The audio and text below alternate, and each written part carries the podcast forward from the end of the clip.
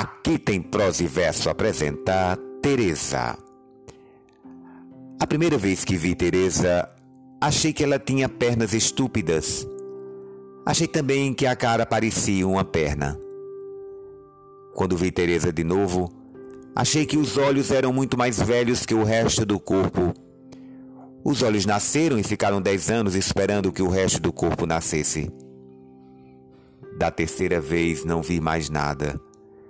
Os céus se misturaram com a terra e o Espírito de Deus voltou a se mover sobre a face das águas.